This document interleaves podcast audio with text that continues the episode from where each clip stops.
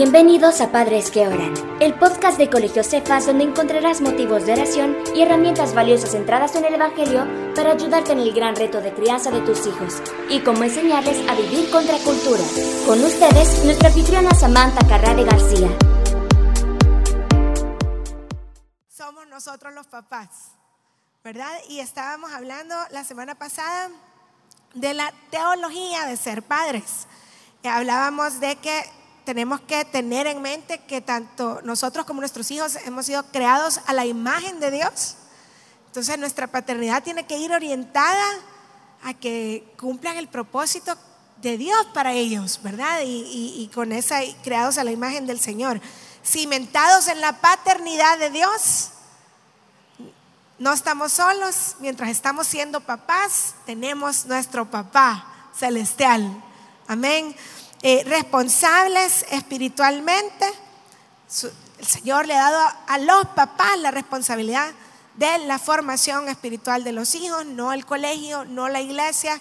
Ahora, esto no quiere decir que como colegio o como iglesia nos vamos a lavar las manos, para nada, ¿verdad? todos tenemos nuestro granito de arena, pero la responsabilidad es de los papás. Eh, y los padres, el, último punto y el más grande problema de los que vimos la semana pasada es que los padres somos pecadores también. Entonces, un pecador tratando de formar a, mini pecadores, ¿verdad? Este, estamos ahí eh, con un pequeño problema. Pero hay esperanza en Jesús y en su obra en la cruz. Y si nosotros nos encomendamos a Él, eh, pues el Señor, a pesar de que somos algo chambones, eh, por la gracia de Dios nuestros hijos van a estar bien. Amén. Y bueno, eh, la segunda sesión y ahora lo que vamos a hablar es que el segundo problema es que nuestros hijos son pecadores. El primer problema somos los papás, el segundo problema somos, son los hijos. Y vamos a hablar, eh, por cierto hermanos, hemos formado un grupo en Telegram. Eh, ¿Quiénes tienen Telegram en su teléfono? Yo creo que por la salida tenemos obligación de, tener Telegram, ¿verdad? Para llamar a los chicos a la salida. Si no, bájela, es gratis. Y lo bonito de Telegram, a diferencia de WhatsApp, es que usted puede irse a sus ajustes y hacer su número privado. De manera que la gente va a ver su nombre, pero no va a ver su número de teléfono. Y es un detalle bonito de privacidad. Entonces, eh, a todos los hermanos que se han inscrito eh, en estas hojitas, pues los invitamos al grupo en Telegram. ¿Quiénes ya están en el grupo en Telegram de Padres que Oran? Ok, más o menos, no todos, nos faltan algunos. Y no, nadie puede responder, o sea, no crea que van a estar cayéndole mensajes todo el día de, de los 50 miembros del grupo ni, ni nada, ¿verdad? Solamente el colegio, o como nosotros, como ministerio, ni siquiera el colegio, puede usted recibir ahí estas presentaciones cada semana. Puede recibir el enlace del podcast para que esté al tanto de lo que está pasando. Entonces, si no nos ha dejado su número, porfa, déjelo. Pero lo que vamos a, a comentar hoy es este problema de que nuestros hijos, ¿quiénes recuerdan el día que sus hijos nacieron? Creo que todos, vean. Eh, entre risas y lágrimas, eh, pero sí, eh, eran esas pequeñas criaturitas preciosas, hermosas, y de repente cuando vemos que nos están contestando mal, o de repente cuando vemos que están desobedeciendo, que están escondiendo algo, uno dice, ¿y qué pasó con mi bebé bonito? Vea qué pasó con esa niña adorable con dos colitas, ¿verdad? Cuando de repente está tirada en el suelo haciendo berrinche. Y el problema, hermanos, es que mientras este bebé precioso va creciendo, vamos notando su tendencia al egocentrismo, Vamos notando cómo se pelea con los hermanos, vamos notando cómo quiere él ver lo que él quiere en la tele, cómo quiere no prestar los juguetes, cómo quiere hacer las cosas a su manera, quiere dormirse a la hora que él quiere, no quiere comer lo que tiene que comer. Nos vamos dando cuenta de, esta situación. Y la verdad es que no importa cuán adorables sean nuestros hijos, son pecadores. Eh, fíjese que Disney, y vamos a tocar aquí el tema de cosmovisión que medio toqué la semana pasada, mete mucho la cosmovisión de que los villanos de las películas eran villanos porque pobrecitos, chiquitos les pasó algo bien triste. ¿Verdad? Entonces era como, ellos nacieron bien, pero el pobre sufrió un montón, entonces, ¿cómo no se iba a hacer así de malo? ¿Verdad? Este era un tema recurrente en Disney. Y eso es contrario a la cosmovisión bíblica. La cosmovisión bíblica dice que desde que nacimos, nacimos pecadores. No es que nacimos como una página en blanco y al ir creciendo nos fuimos manchando. Nacimos pecadores. Entonces sí tenemos que estar bien conscientes de cómo eso afecta nuestra manera de ser papás. Le quiero decir esta frase clave. La naturaleza pecaminosa de nuestros hijos no puede ser reformada, necesita ser redimida. Y no importa cuánto lo disciplinemos, con esto no estoy diciendo que no hay que disciplinar, ya vamos a hablar un poco de la disciplina, pero tenemos que estar conscientes, papás, que no importa cuánto lo disciplinemos, su inclinación, su naturaleza sin Cristo siempre va a ser hacia lo malo. Siempre va a ser hacer las cosas a su manera, cuestionar a Dios, a, que le llame la atención eh, el pecado, la mentira. Entonces, tenemos que absorber eso de que nacimos con una eh, inclinación natural hacia el pecado. Ahora, eso no quiere decir que nuestros hijos no van a ser responsables de sus acciones. ¿Verdad? Está la inclinación por naturaleza pecaminosa, desde que la caída de Adán y Eva, toda la raza humana, nacemos con esa inclinación. Pero eh, por eso vemos que las motivaciones de nuestros hijos, aun cuando hacen algo bueno, porque usted me puede decir, ay hermana, usted también está medio, medio satanizando a mis hijos, viera que mis hijos no, mis hijos son bien portados, mis hijos me hacen caso, cuando llego ya me han hecho la cena, ya lavaron los trastes. Solo se ríen porque no. ¿Quién? No, pero a veces hacen cosas buenas, ¿no? A veces sacan buenas notas. La verdad, no son todo negro. Sí, hermano, pero le quiero decir algo, que aún nuestras mejores acciones como seres humanos rara vez son realmente motivadas por amor a Dios y por amor al prójimo. Siempre va a estar un poco desalpicado de motivaciones egoístas sea para ser vistos, sea para, no sé, sentirse bien con ellos mismos, sino piensen en sus motivaciones, o sea, siempre, rara vez van a tener dominio propio o las motivaciones correctas. Em, así que esas fotografías de Facebook, de Instagram, eh, donde toda la familia sale perfecta, eh, pues la naturaleza humana le ha puesto en toda fotografía perfecta, hay problemas de relación, hay desacuerdos, hay cosas no perfectas acerca de la familia, no hay familia perfecta y no hay padres ni hijos perfectos porque todos somos pecadores. Ahora, ¿qué implicaciones tiene esto? Y aquí sí vamos a entrar en la presentación, eh, Mr. Tony, gracias. Lo primero es, Dios mostró su amor por nosotros, aún siendo nosotros pecadores. La presentación está trabada. Pero Juan 3:16, ¿verdad? Todos conocemos ese versículo. Eh, Romanos 5:8. En esto muestra Dios su amor para con nosotros, en que siendo aún pecadores, Cristo murió por nosotros. Entonces, la primera conclusión que podemos sacar con este tema de hoy es somos llamados a amarlos a pesar de que sean pecadores. O sea, no estamos llamados a ser ciegos y, y, decir, no, mi hijo es bien portado, mi hijo, gracias a Dios, mire que le hemos dado un ejemplo increíble. Y eso sería caer en justicia propia. Y si nos vamos a ir al Evangelio para criar a nuestros hijos, tenemos que estar claros de nuestra naturaleza y la naturaleza de ellos, ¿verdad? Entonces, si no somos ciegos, son pecadores, pero somos llamados a amarlos así como eh, Dios nos ama y los ama, a pesar de ser pecadores. ¿Cuántos dicen amén? Y ese amor eh, se manifiesta de varias maneras.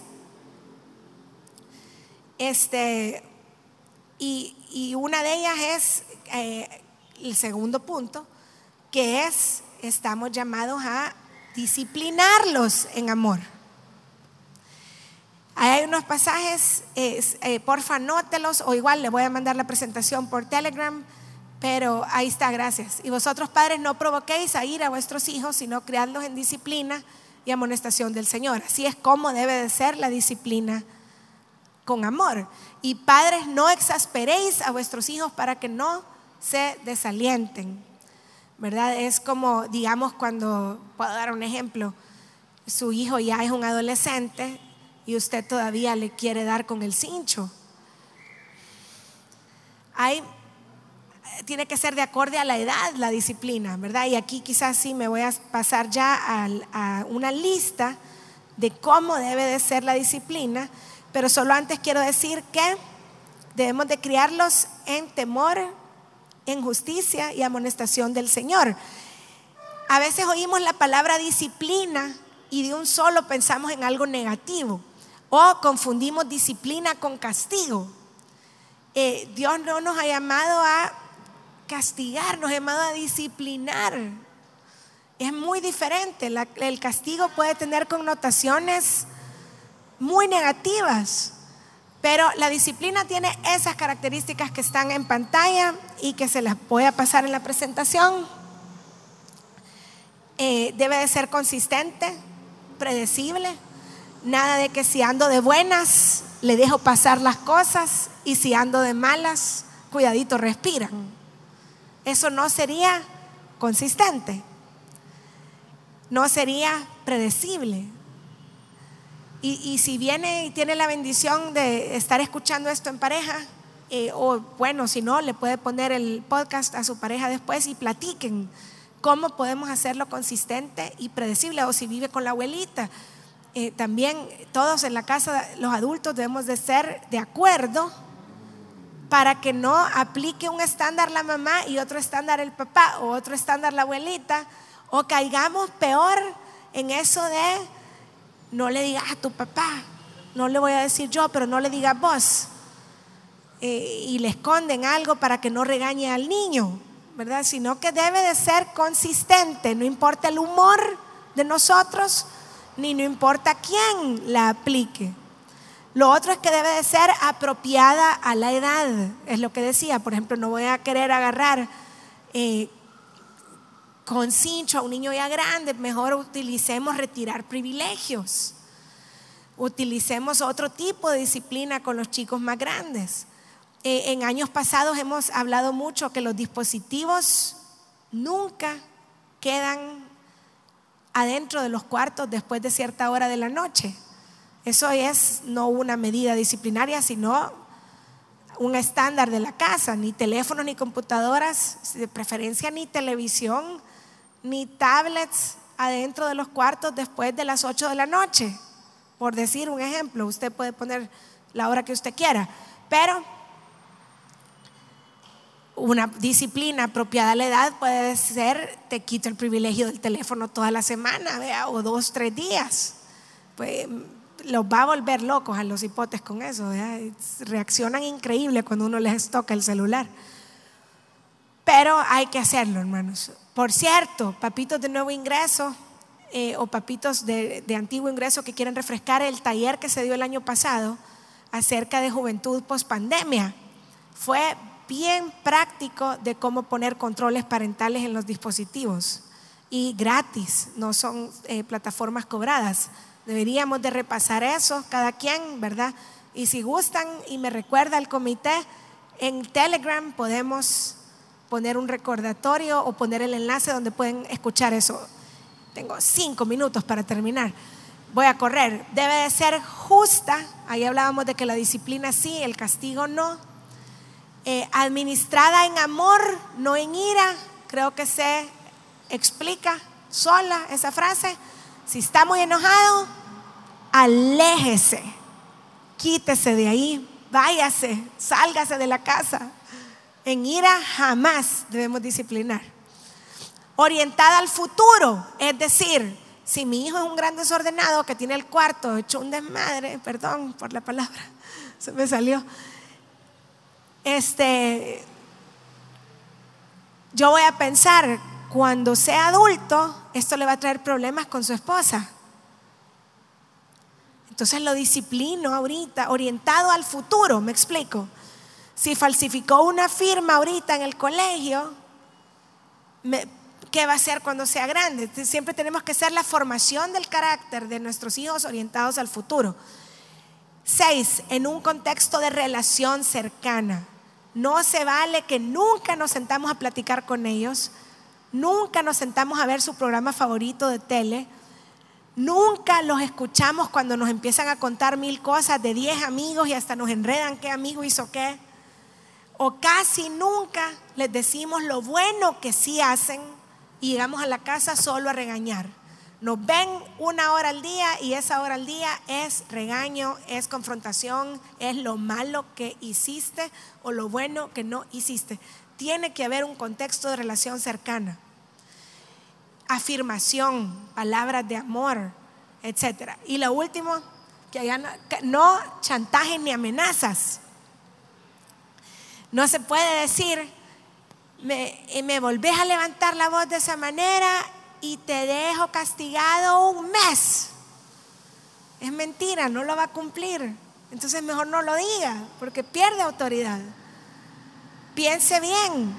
Hay algunos que ni van a tener método de controlar la disciplina. Entonces no, mejor, ¿sabe qué? Se me está viniendo ahorita. Es de me acuerdo que en uno de los seminarios de años pasados vimos escoger bien cuáles son las top 5 reglas de la casa, lo que en la casa no se va a tolerar, y pensar bien, estando uno tranquilo, cuáles van a ser las consecuencias de que los hipotes pasen esos límites. Y tenerlo ya decidido, si es posible, escrito en algún lado, para que todo el mundo esté consciente y nadie actúe en un momento de calor o de ira. Entonces, va, hay que amarlos aunque sean pecadores. Hay que aplicar disciplina amorosamente. Pero lo último es que hay que llevarlos a Jesús. Estar conscientes que por más que disciplinemos nuestros hijos, no los va a cambiar las reglas por eso es que la ley no nos cambió. Por eso es que Jesús tuvo que venir a salvarnos. Porque ninguna cantidad de reglas y consecuencias nos reformó, hermanos. Por eso necesitamos aprovechar cada oportunidad que tengamos. Cada vez que ellos fallen, sí, una disciplina, una consecuencia amorosa, pero más que nada una conversación de decir, mira, por eso necesitamos a Jesús. Tú no vas a poder a pura fuerza de voluntad portarte bien. Yo tampoco puedo decirle, no, no ponernos a nosotros en un plano de superioridad, de autojusticia, de yo nunca la riego, ¿verdad? Es como, mira, todos necesitamos a Jesús. Por eso vino Jesús a morir por nosotros, para redimirnos, porque ninguna cantidad de ley fue suficiente para que cambiáramos. Si usted quiere que su hijo cambie, lo mejor que podemos hacer es evangelizarlos. Y eso no es una conversación de una sola vez, es un estilo de vida. Es llevarlos a la iglesia aunque estemos cansados. es preguntarles qué están aprendiendo en la clase de Biblia o en habilidades para la vida o en el devocional. Es tener un devocional familiar, aunque sea de 10 minutos al final de la noche, antes de dormirse. Es ser bien intencionales, hermanos. No podemos estar solo repartiendo disciplina y teniendo un gran catálogo de reglas y consecuencias y esperar que lo cumplan. Si, si hasta el Señor Jesús dijo no, no van a poder estos humanos, necesito despojarme de mi naturaleza, o sea, adquirir una naturaleza humana aparte de la divina, ir a la tierra, morir por ellos, ¿verdad? Todo lo que el Señor hizo, resucitar, fue porque vio que ninguna cantidad de leyes era suficiente. ¿Cuántos dicen amén?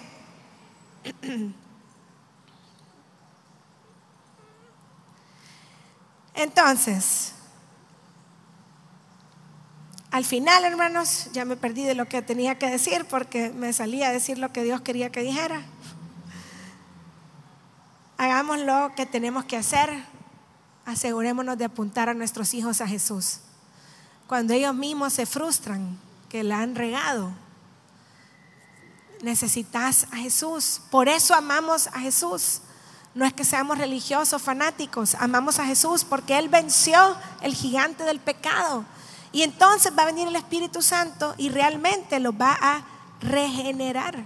Les va a ir poniendo el querer como el hacer cosas buenas. Les va a ir poniendo esa convicción de pecado cuando le estén mintiendo a usted. Les va a ir poniendo eh, ir a confesar su pecado cuando han hecho algo de escondidas. Eh, no, no podemos hacerlo solos, hermanos. Necesitamos a Jesús el Espíritu Santo para que estos chicos cambien. Amén. Ok, vamos a orar por ellos y porfa déjenme su telegram para mandarles, eh, su número de teléfono para mandarles eh, esta, esta presentación y tal vez algún comentario adicional. Cerremos nuestros ojos. Gracias Padre Celestial por recordarnos que no solo nosotros somos pecadores, como vimos la semana pasada, y somos un problema para la buena crianza de nuestros hijos, sino que también el otro problema es que nuestros hijos son pecadores. Te ponemos en tus manos esta situación, dependemos de ti. Ayúdanos a que en nuestra casa no haya religiosidad, sino que haya un verdadero avivamiento donde tú tu sacrificio, tu obra en la cruz sea el centro de nuestra paternidad. En el nombre de Jesús, todas las demás cosas, Señor, te pido que en este grupo de padres que oran, así como ellos están buscando primeramente el reino de Dios y su justicia para su hogar, todas las cosas les sean añadidas. Y con esa palabra los despido y los bendigo en el nombre de Jesús. Amén. Gracias, hermanos. Dios les bendiga. Puede pasar por café y pan si no pasó. Puede dejar su ofrenda en la salida para que siempre haya café y pan.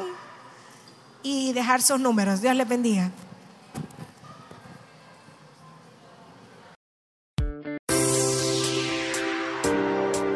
Gracias por acompañarnos. Recuerda que no somos padres perfectos, sino que por la gracia de Dios somos padres que oran. Hasta el próximo episodio.